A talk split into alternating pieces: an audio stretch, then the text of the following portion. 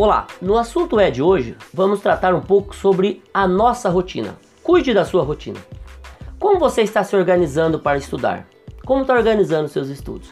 No podcast anterior, eu disse que é necessário criar uma metodologia de estudo própria sua, para que você possa absorver melhor aquilo que você está estudando, seja nos livros, na apostila, nas atividades que os professores enviam pelo Google Sala de Aula e pelas aulas que você está acompanhando no centro de mídias ou pela TV Educação. Então, criar uma rotina é muito importante, porque todos nós corremos um sério risco quando ficamos muito tempo em casa.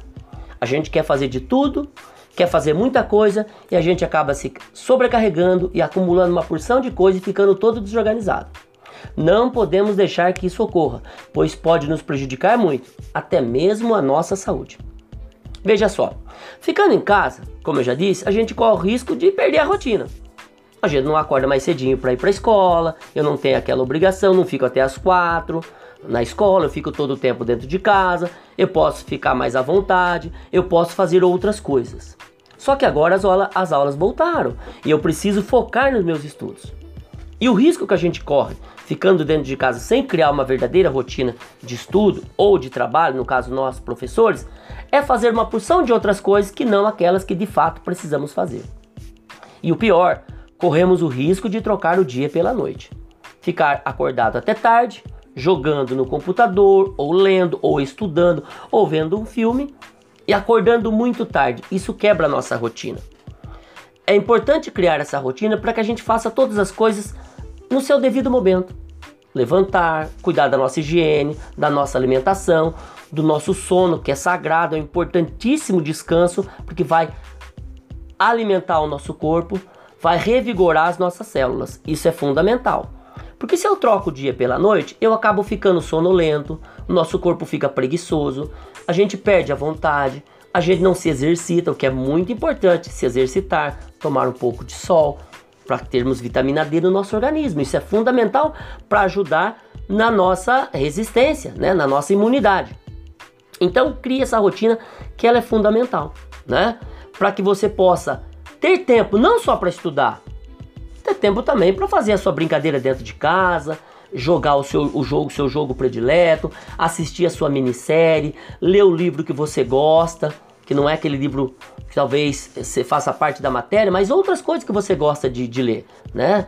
É, a sua história em quadrinhos, é, que você possa acompanhar a minissérie na, que você gosta na televisão, ou assistir o filme predileto, ou até mesmo conversar com as pessoas que você gosta dentro da, que moram com você, que às vezes acaba não conversando com o pai, com a mãe, com os irmãos, e se informando também através do noticiário local, nacional e internacional sobre como anda né, a pandemia de coronavírus, que todos nós temos a responsabilidade de ficarmos quietinhos em casa e ajudarmos essa pandemia embora logo, para que a gente possa voltar à nossa rotina é, normal, não é? Isso é fundamental.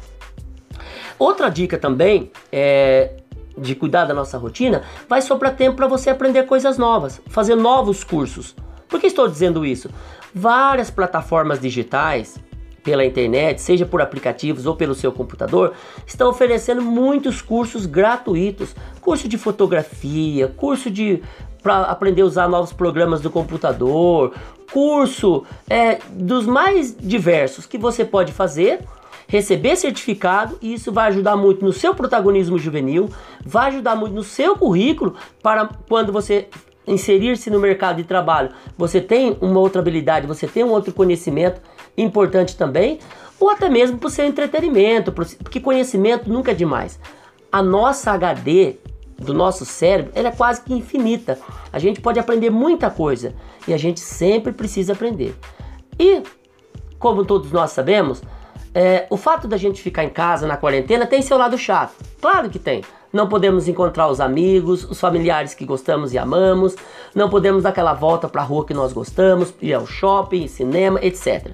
Mas também está dando a oportunidade da gente fazer coisa que nunca tinha feito.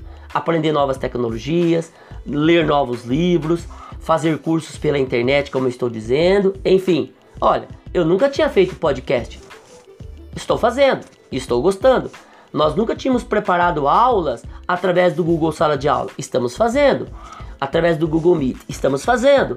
A gente está aprendendo uma porção de coisas novas. Então esse é o lado positivo. Vamos ver o lado positivo da quarentena. Para quando nos encontrarmos novamente, voltarmos para a sala de aula, a gente tem um monte de coisa para partilhar umas pessoas com as outras e continuarmos formando essa grande é, corrente do bem, que é o fundamental ouvir a orientação dos profissionais da saúde, das autoridades locais, das autoridades é, sanitárias estaduais e, e, e nacionais e ouvirmos muito bem as aulas, assistirmos as aulas para que você possa tirar proveito de todas elas.